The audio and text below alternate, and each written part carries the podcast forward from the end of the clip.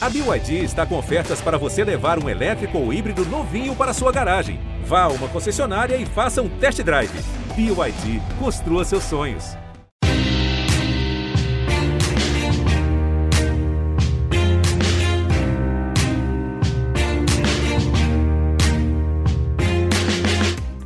Olá, ouvintes do GE, eu sou o Rodrigo Capello e este é o Dinheiro em Jogo. Hoje nós vamos falar de Libertadores, Sul-Americana, futebol masculino, futebol feminino, com viés comercial. Hoje é para falar de Comebol.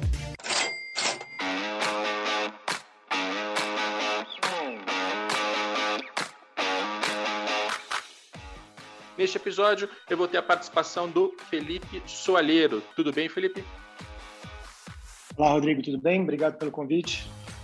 Preciso te apresentar você trabalha na Diez Media, que é uma empresa que presta serviços para Comembol na área comercial. Explica para a gente como funciona o seu trabalho e essa estrutura comercial. Perfeito, Rodrigo. Na verdade, FC Diez Media é, é, o nome da empresa. A gente é uma agência é, que faz parte do grupo IMG Internacional e que foi constituída com a função única e exclusiva de fazer toda a gestão comercial das propriedades de clubes da Comembol. Então, quando a gente fala disso, é, das, das, propriedades comerciais, a gente está falando da, tanto da parte de televisionamento, quanto da parte de é, direitos de patrocínio, quanto também da gestão de conteúdo em redes sociais e produção de TV, é, para todas as competições que são, como a Comembol Libertadores, a Comembol Sul-Americana, a Comembol Libertadores Feminina, enfim, uma infinidade de competições que são as de clubes e não as de seleções. Legal. Então a Dias Media ela trabalha tanto com transmissão quanto com área comercial. E a sua função dentro da empresa é nas duas frentes ou só com patrocínios? Eu sou o diretor comercial da FC Dias Media, então é, minha função é principalmente na parte de comercialização externa, ou seja, de trazer novos parceiros para essas competições, mas, ao mesmo tempo, especialmente ao longo dessa temporada de 2020, a gente também cuida, é, junto da equipe de atendimento da, dos patrocinadores, também de, de, da gestão de informações de retorno de patrocínio, também da, da, da negociação de eventuais é, propriedades adicionais. Então, é uma posição bastante híbrida também, onde eu trabalho para buscar é, novas marcas para entrarem nesse ecossistema de competições de clubes da Comembol, mas também dar todo o suporte para os patrocinadores que já estão dentro, também como pós-venda. Legal. A gente já tem um episódio publicado aqui no Dinheiro em Jogo com Gustavo Herbeta sobre Libertadores e Sul-Americana. Eu trouxe naquele episódio vários números de faturamento, de aumento da competição. A gente fez uma espécie de um retrospecto não só do último ano, do último do ano retrasado, mas enfim, de 5, 6, 10 anos para trás, porque Libertadores Sul-Americana foram reconfiguradas e se tornaram muito maiores, melhores e mais interessantes comercialmente. Se você quiser recuperar aqueles números, ouça aquele episódio. Agora, com o Soalheiro, evidente que a gente vai falar também dessa mudança da Libertadores, mas a gente vai focar principalmente no presente, no passado imediato. A gente vai falar de 2021, 2020 e também daqui para frente.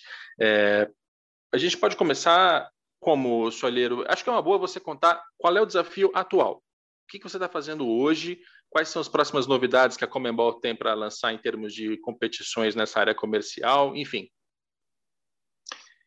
Ótimo, Rodrigo. A gente, de momento, é, o principal desafio nesse instante, digamos assim, bem presente mesmo, a gente ainda está no momento de fechamento da temporada 2020.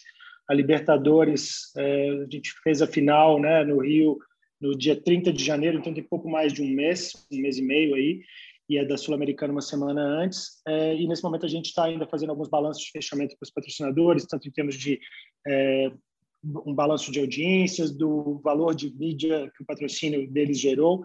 Então, esse foi um momento de fechar essa temporada esse ano tão atípico que a gente teve como 2020 e que a gente trabalhou muito arduamente para poder fazer uma entrega é, ainda mais ampla para os patrocinadores de visibilidade de marca. Então, a gente trabalhou próximo demais a Comembol para estudar quais os melhores caminhos para a gente prover para esses nossos parceiros é, maneiras de se compensar um pouco tudo que se perdeu por conta da, da experiência presencial das partidas de futebol ter sido prejudicada. Então, todos os patrocinadores da, da Comembol, seja da Libertadores da Sul-Americana, eles têm direito a uma quantidade de ingressos e tem um programa de hospitalidade que se inicia a partir das oitavas de final. Tem algumas ativações proprietárias, como as ativações dentro de, de campo dos Santander, os Score Kids, os mascotes que entram com os jogadores, ou os honorary captains da, da Mastercard. Então, tudo isso que foi impactado pela pandemia, a gente trabalhou para analisar como gerar valor adicional para os patrocinadores em outras frentes, seja dentro de campo, então, principalmente aí através de um plano que a gente criou de, de internamente a gente chamava em inglês de upgraded in-stage assets, ou seja, de, de fazer um upgrade da, dos ativos de visibilidade de campo. Então, a gente introduziu é, LEDs, placas de LED, que a gente usa normalmente LED somente a partir das oitavas de final. A gente já introduziu a partir de algumas partidas do, da fase de grupos. E, principalmente a partir das oitavas de final, a gente introduziu um setup bem interessante, com uma visibilidade de marca muito bacana para os patrocinadores, com a, a linha dupla de LED. Então, na, dentro de campo, a gente teve essas iniciativas como principais e, ao mesmo tempo, também trabalhando com cada um deles para entender as necessidades, o impacto da pandemia em cada negócio e propor outras diferentes soluções, muito também dentro do ambiente digital.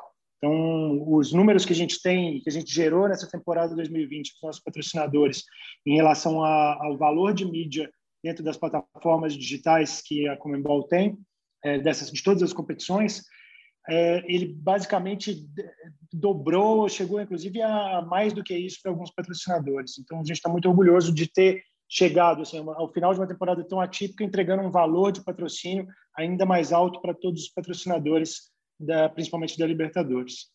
Legal. Essa sua fala inicial ela tem vários elementos para a gente explorar. Agora a gente pega cada um deles e entra na vertical para aprofundar um pouco. Primeira coisa, você falou sobre é, essa montagem do relatório de retorno para os patrocinadores. Explica isso para o torcedor leigo, que não é da área, não fala inglês.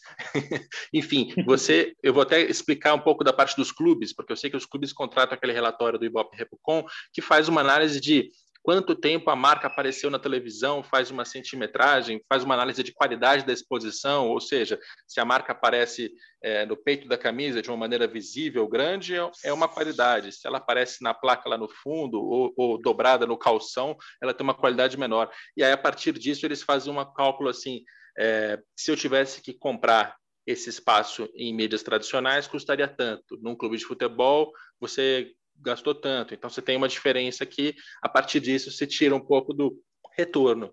No caso da, da Comembol, da, da FC, FC Dias Media, como é que vocês fazem esse relatório? Vocês usam o Ibope Repon? Que outra ferramenta vocês usam?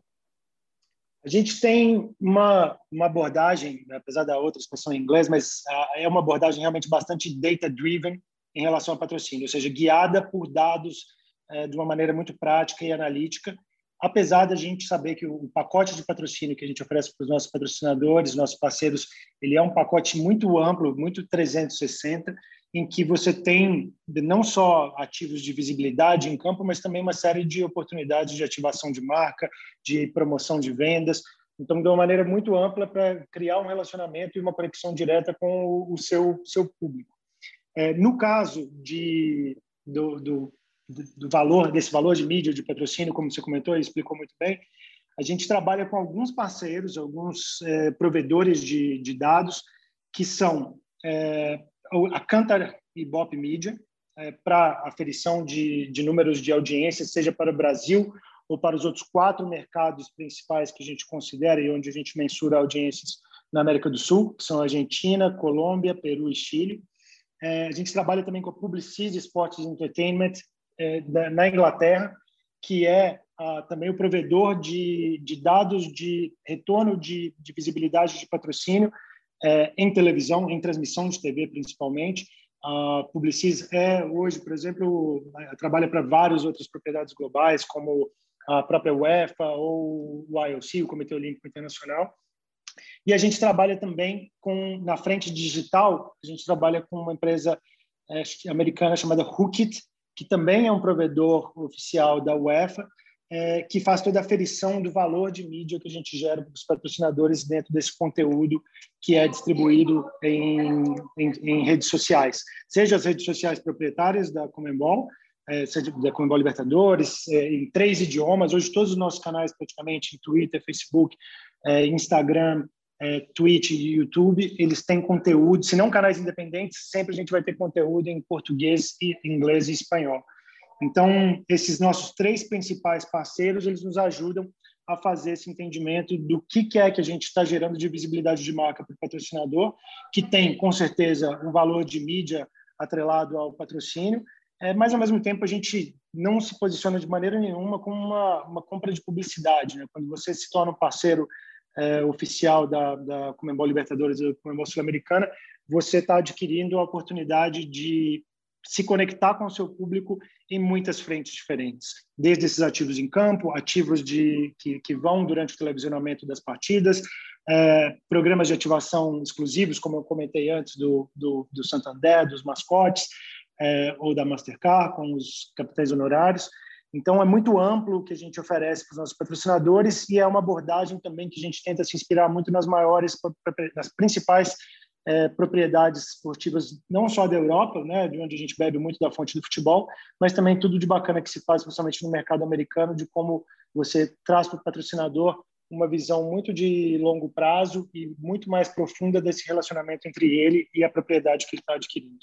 Legal. Essa lógica que eu citei de aparição da marca, quantidade de tempo, qualidade da exposição, isso faz parte desse pacote.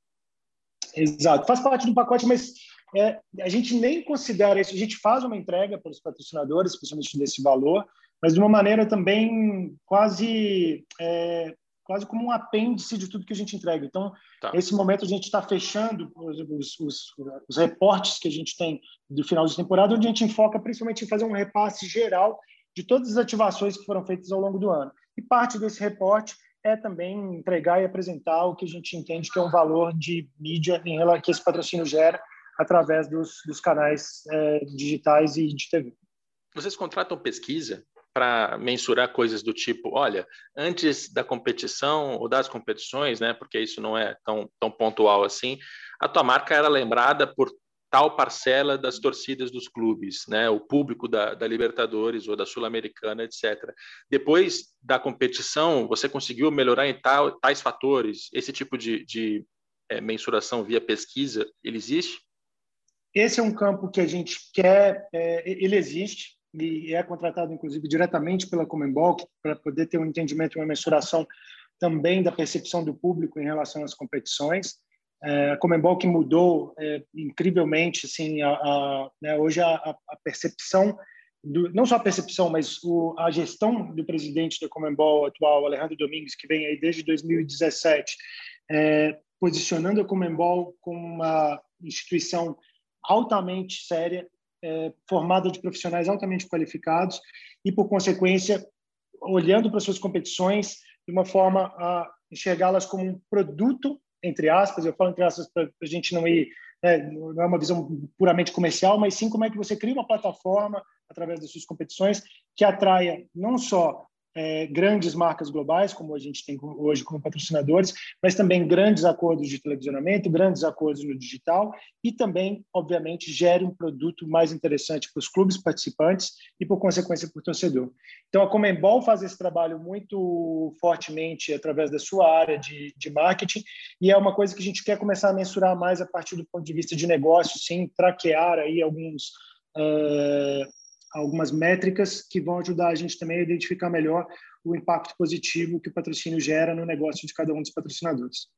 Maravilha. Tem uma outra questão que você também citou na sua fala inicial, que é a, o retorno em termos de audiência. É, aqui é uma história que ela é um pouco delicada de ambas as partes, tanto do lado do soalheiro, porque ele está prestando serviço para a Comembol, tanto do meu, porque sou um jornalista contratado pela Globo, que é uma das emissoras, era compradora dos direitos de transmissão. Quem não lembra da história, a Globo, com a pandemia, ela tentou renegociar valores com a Libertadores, né, da Libertadores com a Comembol. A Comembol ela não quis reduzir os valores, a Globo foi para uma postura um pouco mais agressiva em termos de, é, olha, se você não reduzir, eu vou romper. A Comembol decidiu então romper e aí a Globo não transmitiu mais a Libertadores. A Comebol fez uma venda desses direitos no mercado e esses direitos na televisão aberta foram comprados pelo SBT. Todo esse contexto só para o nosso ouvinte lembrar da história. E aí, na transmissão da final, eu estou até com uma, uma nota aqui aberta, o, o jogo teve 25 pontos de média, com picos de 32, entre as 5 da tarde e as 7 da noite. No mesmo horário, a Globo teve média de 11, a Record 4 e a Band 2. Né? Isso mostra para a gente algumas coisas. Primeiro, é, o SBT adorou, porque conseguiu uma audiência muito mais alta do que está acostumado a conseguir naquela faixa ou em qualquer outra faixa. No caso da Globo, ela certamente também perdeu audiência. É, eu lembro até que ela tentou colocar é, o telefone do BBB para tocar na hora, para fazer uma, uma, concorrência e tal, mas de fato a final da Libertadores deu maior audiência para o SBT. O SBT liderou. Agora, a gente não pode perder de vista que uma partida de futebol transmitida na Globo organicamente tem mais audiência do que em qualquer outra emissora, porque a Globo tem uma audiência cativa dela. Né? Então, sei lá, ele teve aqui 25 pontos de média, talvez tivesse feito 35, talvez 40, não sei, são números que a gente já viu em partidas dessa, dessa, desse tamanho. Toda essa introdução, Soalheiro, para te perguntar o seguinte: essa troca da Globo para o SBT certamente causou ali alguma perda de audiência. Isso foi um tema sensível para patrocinadores? Vocês chegaram a conversar internamente? Vocês chegaram a procurar alguma alternativa para dizer, olha, patrocinador, de fato a audiência na SBT vai ser um pouco menor do que na Globo, isso ninguém consegue negar, mas a gente vai te compensar aqui e ali, você não vai perder, enfim, como é que esse processo foi feito? Bem, Rodrigo, esse é um assunto é, que, que realmente foi uma, um dos marcos dessa temporada que a gente teve, né? Além do impacto da pandemia, a gente sabe que introduzir uma nova distribuição de TV é, de parceiros que estavam é, sob contrato até 2022 no meio de uma temporada é algo que obviamente a gente precisa é, endereçar com os parceiros e cuidar para que essa informação seja bem bem acolhida e também trabalhar junto aos parceiros de, de broadcast para aqui para ajudá-los na, na, promoção do conteúdo e, e eventualmente é, se a gente alcançar de volta um patamar é, habitual do futebol, especialmente inicialmente no Brasil. A gente já sabe que no para essa temporada de 2020 a gente teve números recordes de audiência fora do Brasil. Então o crescimento fora do Brasil foi expressivo, é, de, de, de, eu diria de mais de 20% em basicamente todos os países onde a gente mede enquanto no Brasil a gente teve um impacto sim, mas a gente considera que esse impacto também veio bastante de uma diferença entre é, a participação de clubes. Então a gente sabe que tem, existem clubes no Brasil que tem, mobilizam naturalmente pela sua base de torcedores, é, ou mesmo a base de torcedores que, que, que gostam de acompanhar para torcer contra é, essa, essas equipes, algumas delas as maiores do Brasil, de maior torcida, elas não tiveram uma performance tão relevante na, na última temporada. E isso, obviamente, impacta também os números. Então, a gente tem o, o, um fechamento de 2020, a gente sabe que é uma primeira meia temporada com essa nova distribuição, é, mas, ao mesmo tempo, a gente está bastante confiante de todo o trabalho que está sendo feito, todas as entregas que o SBT também oferece, não só é, em relação ao compromisso de distribuição da Libertadores para todo o território nacional, que era uma coisa que a gente não tinha com o parceiro anterior, ou mesmo novas entregas em tela para patrocinadores também, que era algo que também a gente não tinha no acordo anterior, e mesmo o que vem pela frente, é, a gente sabe que a, a, tendência é bastante positiva da gente, especialmente esse ano, a gente já ter um, um, um costume muito maior dos torcedores começarem a, a, ter essa mudança de comportamento e, e, consumir futebol em outros meios. A gente tem, por exemplo, é, a gente sabe que, né, que recentemente é, o, quem, quem era o detentor desse nosso acordo anterior é, não foi só como Comembol Libertadores, que foi uma, uma perda, a gente sabe há outros torneios também, outras competições esportivas, mesmo a Fórmula 1, que também está mudando de casa, e ao mesmo tempo é interessante ver esse, essa transição, um momento de transição da, da mídia esportiva no Brasil. Então, o SBT, além de Libertadores, já a partir desde setembro de 2020, vai começar agora a partir de agosto com a UEFA Champions League.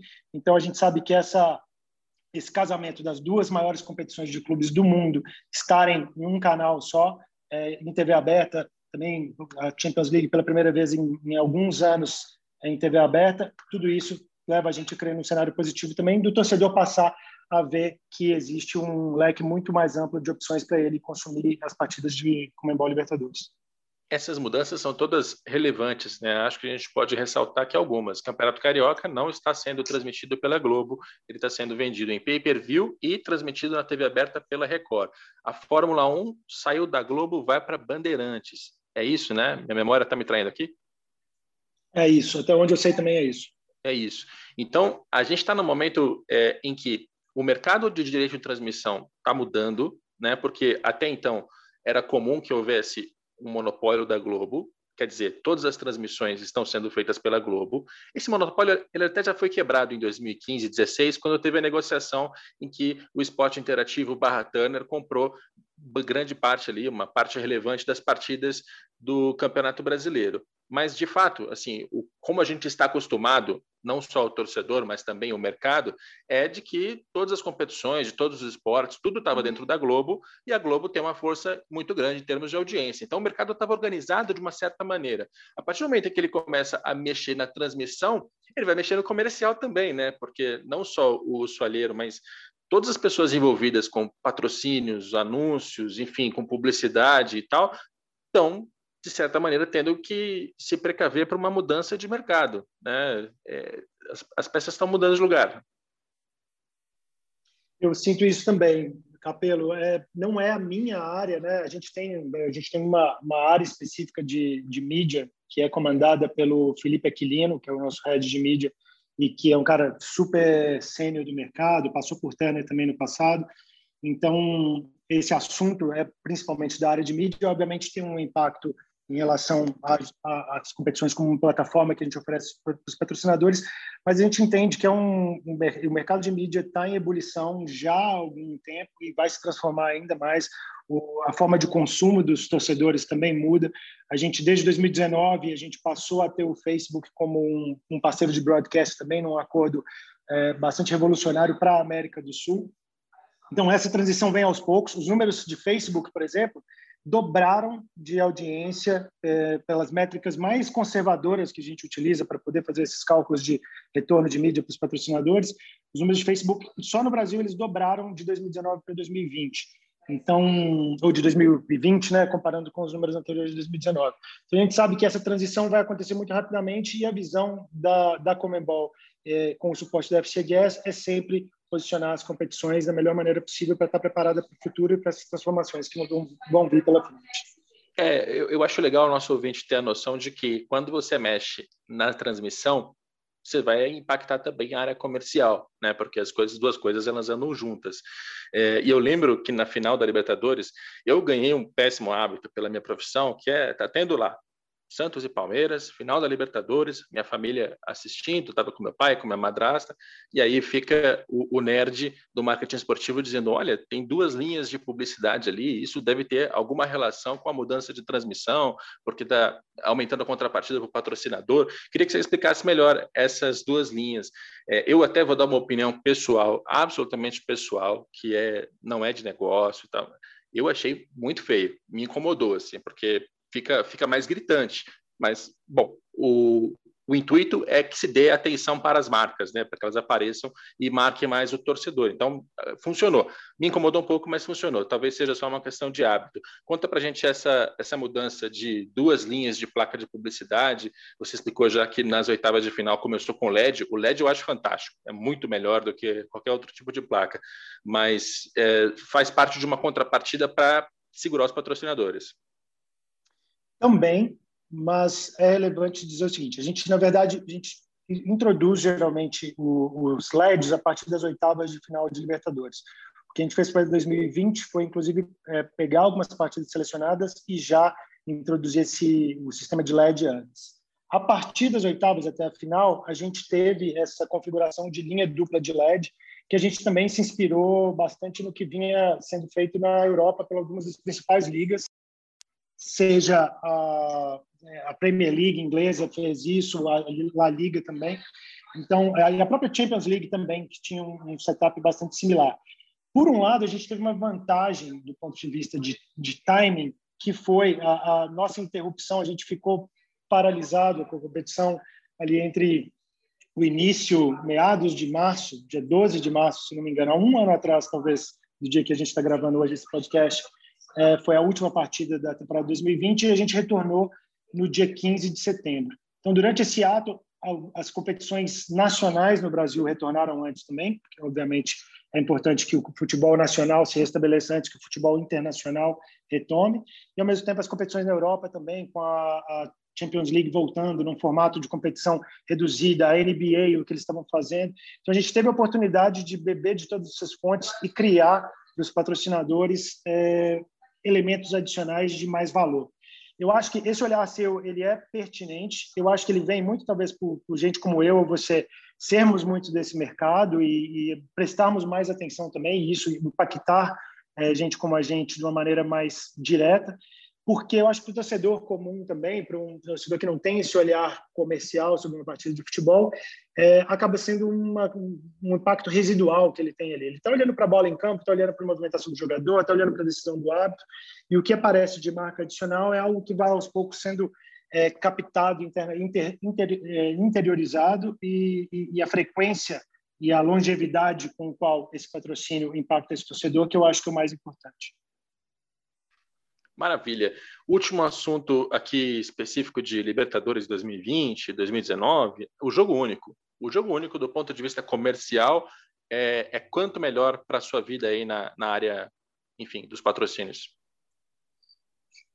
Olha, esse ponto, né, foi eu mesmo, eu me eu entrei para a FCDS Media há cerca de um ano e meio, setembro do, de 2019. E dia 4 de novembro de 2019, é, e foi exatamente a data em que houve a mudança de sede da final de 2019 de Lima de perdão de Santiago no Chile para Lima. Isso por consequências completamente por causas completamente alheias à, à vontade ou, ou à influência da Comembol. O Chile estava vivendo uma efervescência política de muitos protestos na época também. Então, houve essa mudança com menos de um mês antes da final, que foi dia 23 de novembro. Então, imagina ter ali três semanas, basicamente, para mudar de sede de uma final única. E foi um grande aprendizado é, perceber que, mesmo com tão pouco tempo para se replanejar, é, ver a torcida do Flamengo e do River Plate lotando as arquibancadas e conversar com muita gente localmente, né? Lá em Lima, eu lembro que eu tive a oportunidade de conversar com o Carter, que é um dos, influenciadores do mundo do, do futebol, e ele estava lá e a gente batendo um papo na véspera do jogo, ele falou, pô, cara, eu, eu não era tão fã também, porque também tinha essa visão um pouco mais purista do, do, do futebol, de Libertadores, de futebol sul-americano, do jogo de volta, de poder jogar em casa, mas a, tem um apelo à final única que é é, e não é à toa que a UEFA também tem esse modelo para seja para a Champions League, seja para a Europa League, ou mesmo que a NFL usa esse formato para o Super Bowl. É, ou mesmo, né, se a gente pegar um exemplo bastante distinto, mas a Copa do Mundo também você tem aquele evento que acontece em 90 minutos, uma final onde tudo é decidido.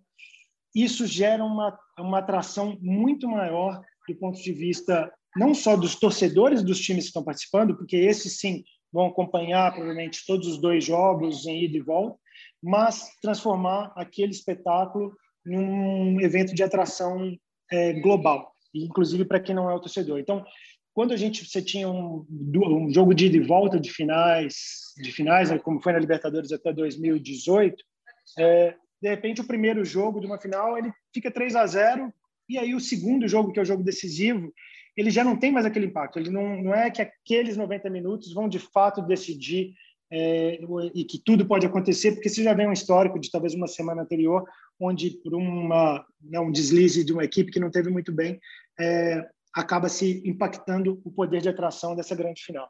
Então, acho que tanto do ponto de vista de, de interesse e atração, é, não só dos torcedores dos clubes participantes, mas também é, dos torcedores de outros clubes na América do Sul e também interesse global, isso é muito relevante. A gente tem um número, número crescente, batendo recorde. De 2019, por exemplo, a gente teve 186 países transmitindo a final da Libertadores pela primeira vez.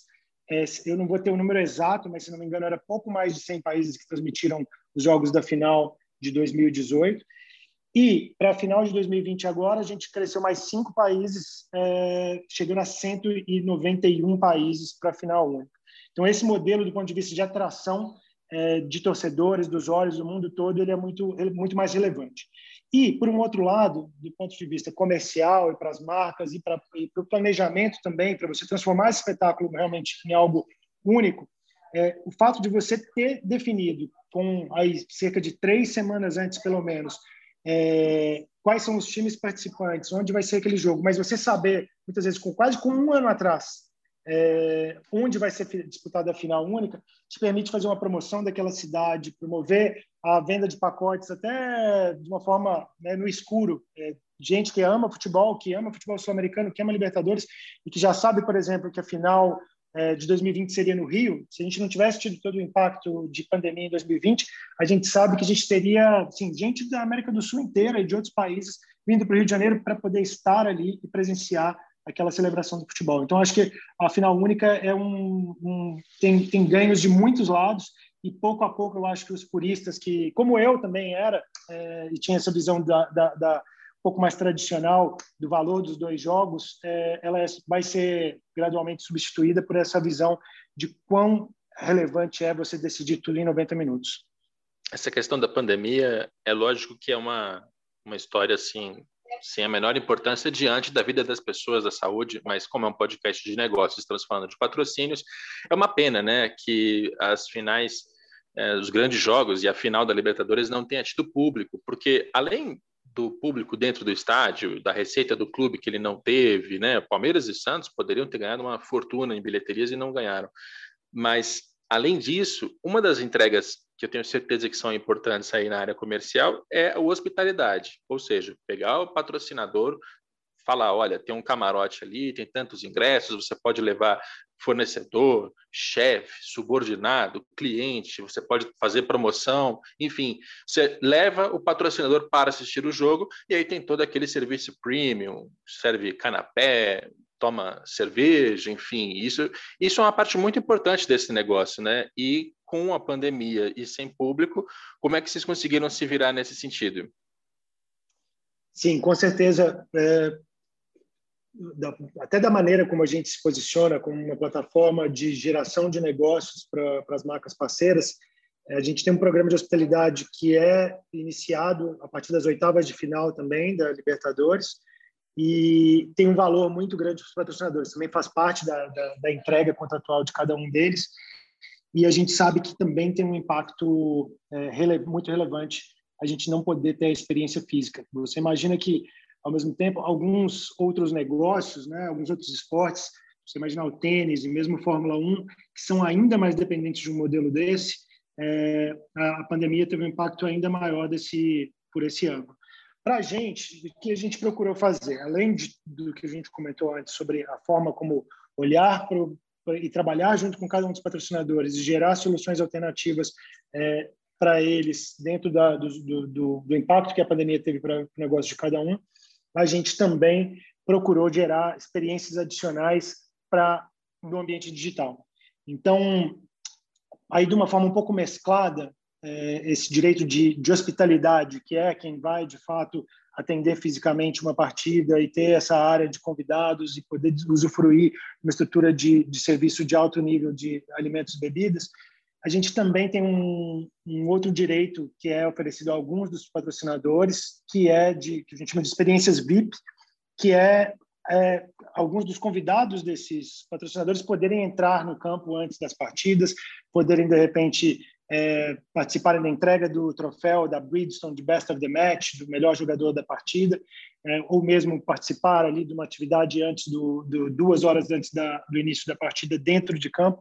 Tudo isso foram atividades que foram afetadas juntamente da hospitalidade. Então, nesse caso, a gente procurou criar experiências digitais também com esse mesmo conceito de exclusividade, também com esse mesmo conceito VIP, para que as marcas pudessem atrair e, e, gerar uma, proporcionar uma experiência diferenciada e única para seus, seus principais clientes.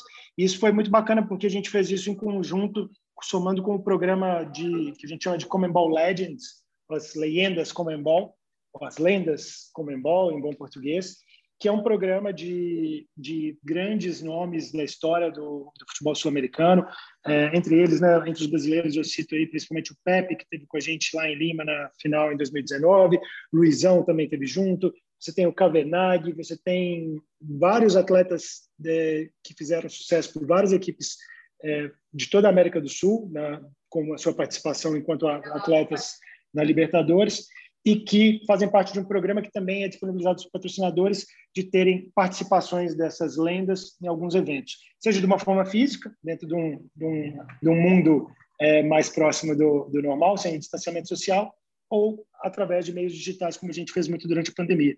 Então, casando esses três universos de propriedades dos patrocinadores, de direitos de usar as lendas, de direitos de hospitalidade, direitos de experiências VIP, a gente criou uma experiência digital é, que a gente chamava de, de Golden Ticket, da, do, do, do, ticket dourado, né, o ingresso dourado, parecido aí com a, a fantástica fábrica de chocolate, em que convidados dos patrocinadores podiam assistir as partidas dentro de uma, de uma sala privada, é, junto dessas lendas, é, e ter a oportunidade de bater papo com eles antes, durante, depois. Então, receber em casa também um kit de produtos oficiais desse patrocinador e da Libertadores. Então, foi é, também se espelhando em muito do que várias outras ligas internacionais fizeram, nesses benchmarks globais, a gente transformar um pouco esse limão numa limonada digital e encontrar maneiras de, de, de atravessar essa temporada de 2020 é, da melhor maneira possível. No digital, eu confesso que eu não, eu não fico acompanhando tudo, porque não dá tempo, mas me marcou um filme da Libertadores que era do Rio de Janeiro, muito bem feito, lindo, com uma, uns frames assim fantásticos, né? Ah, não sei nem se essa é a palavra que se usa, acho que é fotografia, sei lá. Eu sei que foi muito legal, repercutiu muito bem nas redes sociais. Acho que o responsável pelo vídeo era o Ricardo Taves, que é alguém que merece elogios Exato. sempre que possível. Muito. E, e eu, eu vou até puxar de memória aqui, sem pesquisar, o patrocinador que estava junto daquele filme era o Qatar Airways, certo? Eu não sei exatamente qual, acho que você está falando do filme. Eu que eu não, não, a produção de conteúdo, e vou voltar assim para falar do seguinte: né, o Ricardo Tabes é hoje quem comanda a nossa área de, de estratégia de conteúdo, é, e obviamente digital está dentro dessa estratégia de conteúdo que é o, o que chega de fato né, aos torcedores que nos seguem pelas múltiplas plataformas. Hoje o ecossistema, só das competições de clubes da Comembol, tem, tem mais de 20 milhões de seguidores entre os múltiplos canais que já comentei, em várias redes sociais, em todas as três línguas prioritárias que a gente tem. É, e eu sou suspeito para falar, obviamente, mas a qualidade do conteúdo audiovisual que é produzido pela, pelo, pelo Ricardo Taves e toda a equipe digital que ele comanda é algo que não deixa nada a dever às ligas americanas, à UEFA, ao Comitê Olímpico Internacional.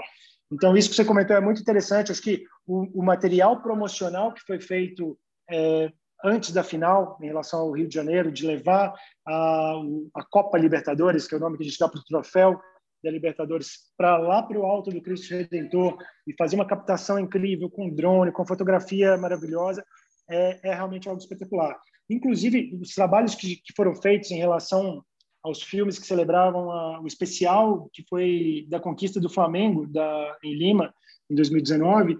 Inclusive, participou de mostras de, se não me engano, ganhou o prêmio do. Esqueci o nome do, cinema, do festival de cinema que a gente tem, o Fute. Enfim, daqui a pouco a gente. A gente, a gente é de negócio, não é de cinema, cara. mas, mas então, é, todo esse lado do conteúdo que a gente gera, ele é extremamente é, bem cuidado. A gente fez agora. E casado com um patrocinador, né? Que era. Exato. É, é, eu acho que eu acertei, porque também fresca na minha memória aquela imagem do, do logo roxo e branco no final, Qatar Airways. E, e aí eu citei isso só para te dar o gancho para contar que esses esses materiais de redes sociais, eles são sempre ali acoplados a patrocinadores. Então, você tem um patrocinador que vai estar em determinado momento, outro determinado outro, enfim. É, é uma, uma, maneira de entregar um conteúdo para o torcedor, ele vai assistir e ter uma marca junto. Você consegue aumentar a exposição da marca muito além das placas apenas na beira do campo. Sim, e é um excelente ponto, Rodrigo. Eu ia chegar nesse, nisso exatamente para dizer como uma coisa é o conteúdo que é construído com todo esse esmero, esse carinho, esse cuidado, esse profissionalismo e que por consequência vai gerar números de engajamento muito grandes, porque vão saber tocar o torcedor brasileiro é, seja o conteúdo para as páginas em português, por exemplo, é muito bem desenhado. Quando você vai falar alguma coisa do, do, do Flamengo, é algo pensado para o torcedor do Flamengo. Quando você vai falar alguma coisa do Atlético Mineiro, é algo pensado em torno da defesa do Vitor de 2013.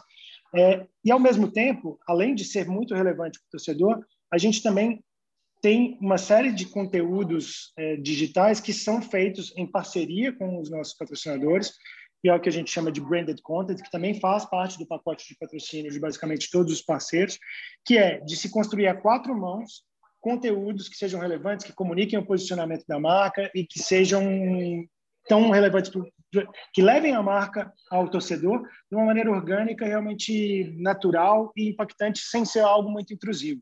Então, não é simplesmente uma entrega de marca ou falar algo, ah, isso é apresentado por não é isso. Quando você fala desse conteúdo da Qatar Airways, que você está comentando, a gente faz tudo isso que tem a ver com destino, por exemplo, uma cidade onde se vai jogar uma Libertadores, como a Qatar Airways está no universo de viagem, a gente faz isso atrelado ao conteúdo de Qatar.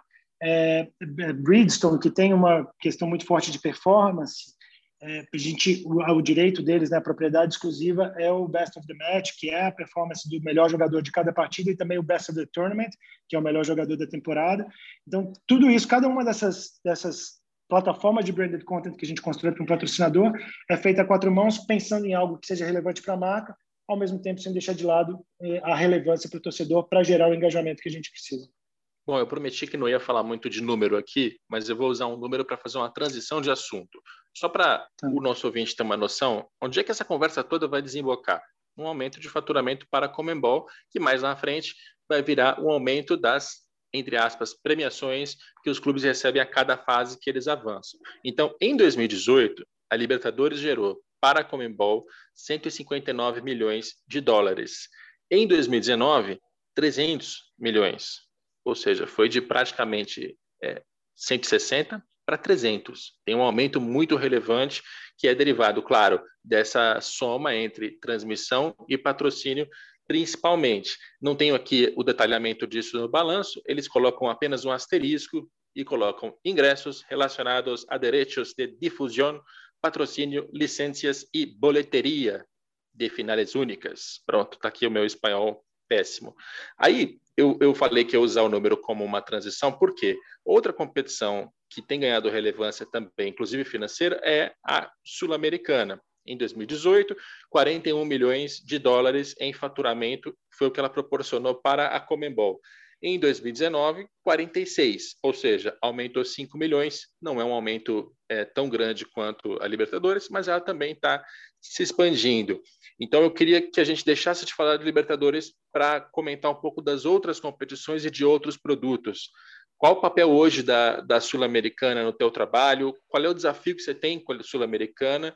E eu acho que você pode emendar, inclusive, a futebol feminino também, né? Para a gente falar de outras competições.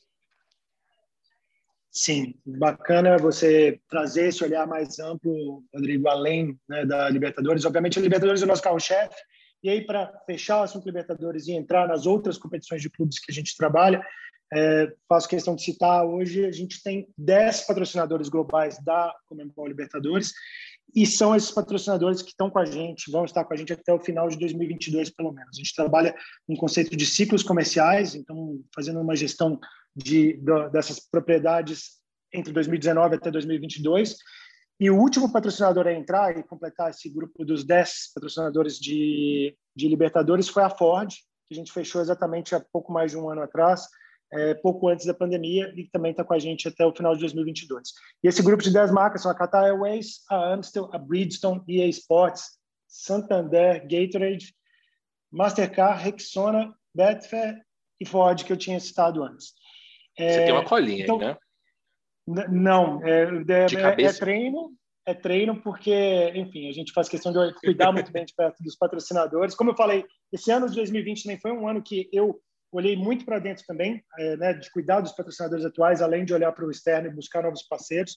É, então, para a Libertadores, hoje a gente tem, na realidade, essa primeira linha de patrocinadores, de, de, de, primeir, de cotas de primeiro nível da Libertadores, eu já tenho todas as propriedades vendidas. Eu tenho uma última oportunidade que gera algum tipo de visibilidade em Libertadores, que é atrelado às propriedades de arbitragem, de VAR, que é algo que a gente está formatando para trazer é, especialmente voltado para o mercado de tecnologia, trazer um parceiro de tecnologia para a Comembol que venha absorver e beber de fontes como a NFL faz muito bem com a, com a Microsoft, é, de um projeto muito legal que eles têm lá, de, que eles chamam de Sideline of the Future. A gente quer fazer algo assim, que ainda é basicamente a única oportunidade que vai ter de Libertadores.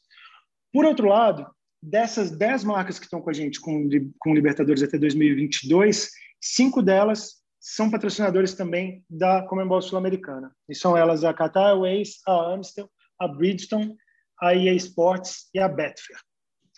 E o que é muito bacana é, sobre a Comembol Sul-Americana. É interessante você falar dos dados de crescimento. É, obviamente, o crescimento da Comembol é, Libertadores ele é mais agressivo, né? uma curva muito mais empinada, mas a, a Comembol Sul-Americana vem, especialmente agora nessa temporada, para adotar também uma postura bastante mais agressiva em relação ao crescimento, à relevância para os clubes participantes, para, para televisionamento, para os torcedores e, obviamente, também para os patrocinadores. Então, a gente vai introduzir agora no, na nova é, Comembol Sul-Americana, que começa oficialmente nas próximas semanas, um novo formato de competição, que vamos ter uma fase de grupos bastante similar aí é, ao que é a fase de grupos da Libertadores, é, e a gente vai ter uma participação mais intensa e garantida, com um número de partidas garantidas também, de clubes brasileiros e argentinos, é, além de clubes que vão vir da Libertadores para se juntar à Sul-Americana em dois momentos distintos. Então, por exemplo, em 2020, o Corinthians ele acabou não se qualificando para a fase de grupos da Libertadores, é, ficou na fase 3 da, da, da, do que a gente chama aqui no Brasil de pré-Libertadores e que a gente oficialmente chama de playoffs da Libertadores. É, até ali, 2020, o Corinthians estava eliminado e não, não, participava mais de nenhuma competição de clubes da Comembol naquela temporada. No cenário atual, com o novo formato da Sul-Americana, o Corinthians, nessa mesma circunstância, ou que eventualmente pode passar agora, talvez o Santos ou o Grêmio, o Grêmio né, acho que dificilmente eu, como brasileiro, torço para os dois times avançarem, é, é que, se por acaso eles não passarem para a fase de grupos da Libertadores, eles vão se juntar à fase de grupos da Sul-Americana. E isso é, impacta também numa, é, o que eu falei antes sobre o número mínimo de partidas por equipe. No ano passado também, o meu time, do qual eu sou torcedor, o Atlético Mineiro, participou somente de dois jogos da, da Comembol Sul-Americana porque entrou, entrou mal, entrou torto, foi mal no primeiro, foi mal no segundo e estava eliminado. E isso também gera uma insegurança comercial maior, seja do ponto de vista de quem vai televisionar, seja do ponto de vista do torcedor também que quer se empolgar com uma competição, e seja também do ponto de vista de um patrocinador de entender é, que você vai ter um número mínimo X ali de, de, partidas durante a fase de grupos, então seis partidas, né, três em casa, três fora, é, em que você pode se planejar também como é que você vai ativar isso, como é que você vai ativar aquele mercado.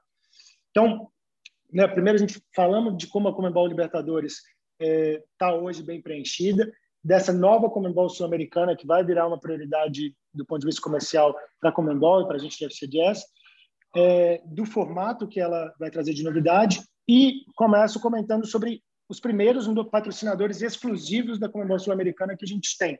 Então, a gente já anunciou, no, há cerca de um mês atrás, no começo de fevereiro, a, o primeiro patrocinador exclusivo da, da Comembol Sul-Americana e que não está em, em, em Libertadores, que é a MG Motor, que é uma marca super tradicional inglesa, é, aqui na América do Sul, controlada a partir do Chile. Então, um mercado que se interessou, que, que é uma empresa que patrocinava no Chile é, algumas das equipes principais lá, o Colo-Colo e a Universidade Católica, é, e viu valor nessa oportunidade de adotar uma, entrar numa plataforma que vai dar acesso a eles a toda a região é, ter acesso também a ativos de visibilidade em todos esses, a partir de todos esses clubes, não só os clubes chilenos, mas também os clubes de outros países.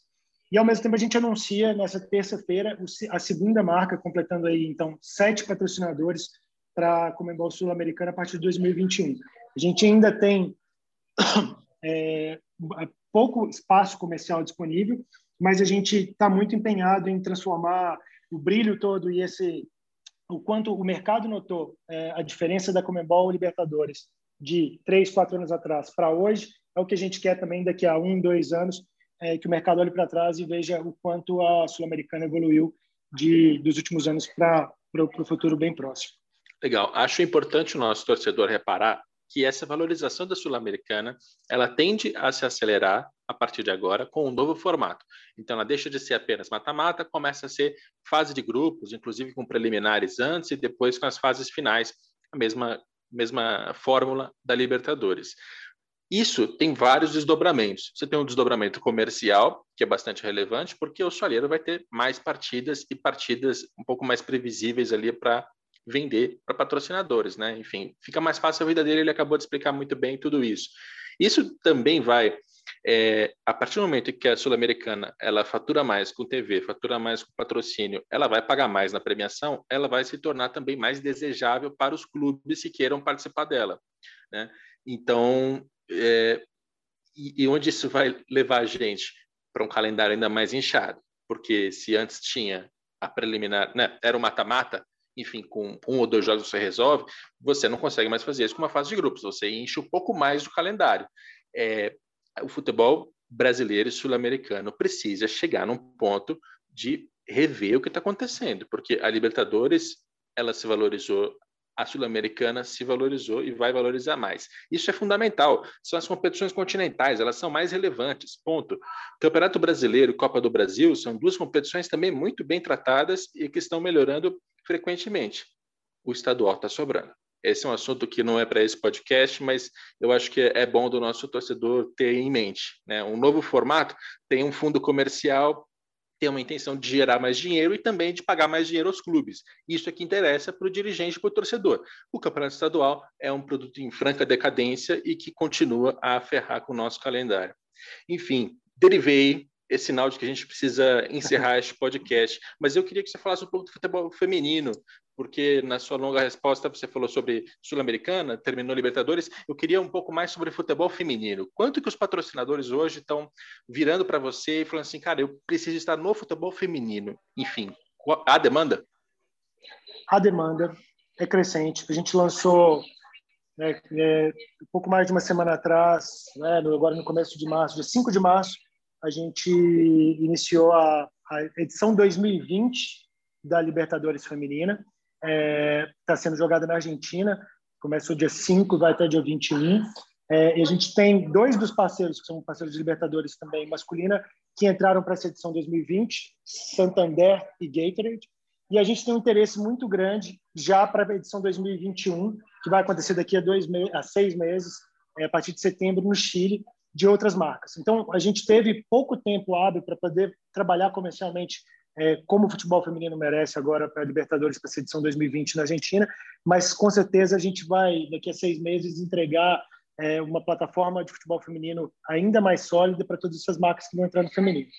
Ao mesmo tempo, fora também do Comembol, da Comembol Libertadores Feminina, é, dentro desse ecossistema, desse guarda-chuva de competições de clubes da Comembol, a gente também começa, a partir agora do, do dia 15, segunda-feira, de 15 de março, a gente inicia a primeira edição da e-Libertadores, da Comembol e-Libertadores, nosso torneio de e-sports, é, em parceria com a EA Sports, que é um dos nossos patrocinadores, e aí através da, né, da franquia de jogos do FIFA, é, vão ser competições disputadas e, e, e transmitidas é, ao longo de toda segunda, terça e quarta-feira, de 15 a 17 de março, então, esse é um outro universo também que a gente está entrando, que a gente também tem seis dos nossos dez patrocinadores de Libertadores dentro da, da I-Libertadores, e o universo vai crescer mais ainda.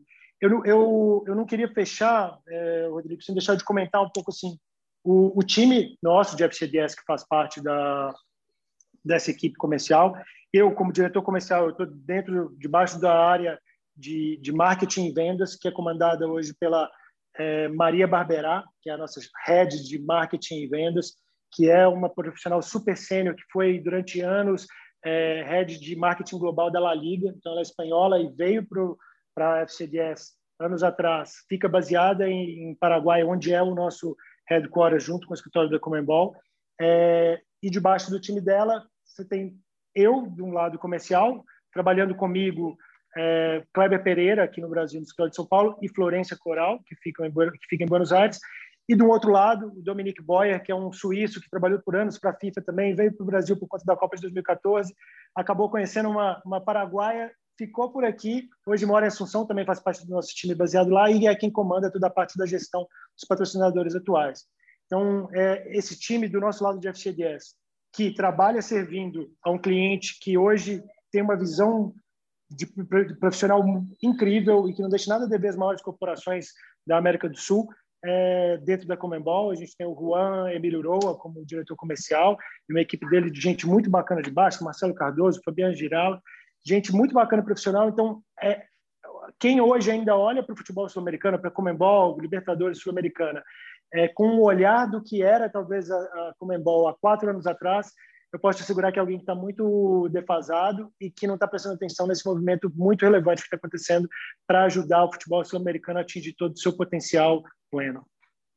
Maravilha, muito bom. Esse é aquele momento que a música ela é, pega um outro ritmo para apresentar cada integrante da banda é fundamental. E esses nomes todos são nomes familiares para quem está acompanhando o mercado esportivo. De fato, tem uma qualificação recente que é evidente. Agora, só para a gente terminar comigo te zoando um pouco, como é que é o nome da patrocinadora? A de isotônicos?